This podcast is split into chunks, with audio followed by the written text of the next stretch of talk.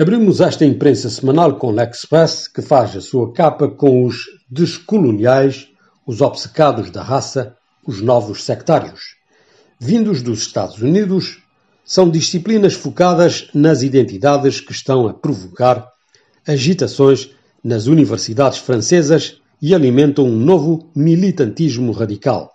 Estas teorias destabilizam o universalismo republicano.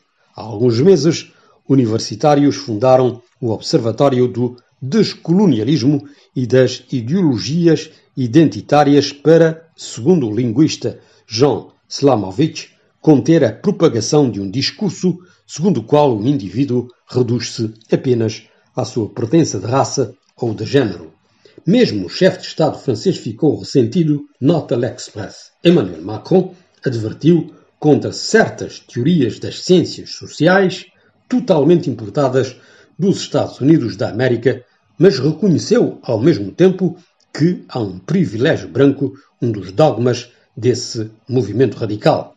Neste contexto, New York Times apresentou a França como uma nação de irredutíveis gauleses, agitando o espantalho americano para não se confrontar com o racismo sistémico que discrimina uma população que passou a ser multiétnica. Mas para a escritora britânica Helen Blackrose, co-autora da obra Teorias Cínicas, isto tudo é ridículo, porque essas teorias tiveram origem em França com os filósofos franceses Michel Foucault, Jean-François Lyotard e Jacques Derrida, que as introduziram nas universidades americanas, nota l'Express. Por seu lado, Lopes destaca em capa uigures o genocídio escondido, Desde 2017, o Estado chinês adotou métodos de terror para assimilar à força as etnias minoritárias de Xinjiang. Um relatório oficial de 2018 reconhece a existência de um projeto de destruição cultural.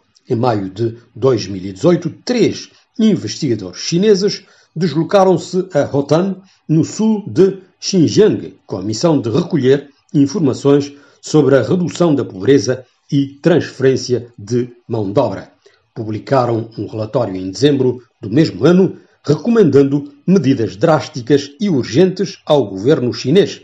A transferência de povos para outras regiões é um método muito eficaz para reformar e assimilar os jovens uigures ou mesmo para reeducar os espíritos de delinquentes uigures, escrevem os três investigadores chineses no relatório citado pelo semanário Lopes. Os males por que passam os professores destaca Lapointe. Islamismo, respeito, disciplina ou mérito, um antigo diretor de uma escola preparatória secundária analisa os males da sociedade transformada por novos fenómenos religiosos e o proselitismo, mas também a violência, combates ideológicos, discriminações, questões que o Estado não soube ou não pôde reagir para encontrar soluções, nota Le Point. Enfim, Jeune Online dá relevo a uma entrevista com Edi Koibogo, presidente do Congresso para a Democracia e o Progresso, que se tornou esta sexta-feira chefe de fila da oposição política de Burkina Faso, falando do renascimento do partido e o seu posicionamento no processo de reconciliação ou ainda o regresso de Blaise Compaoré ao país depois de um exílio desde 2014 na Costa do Marfim.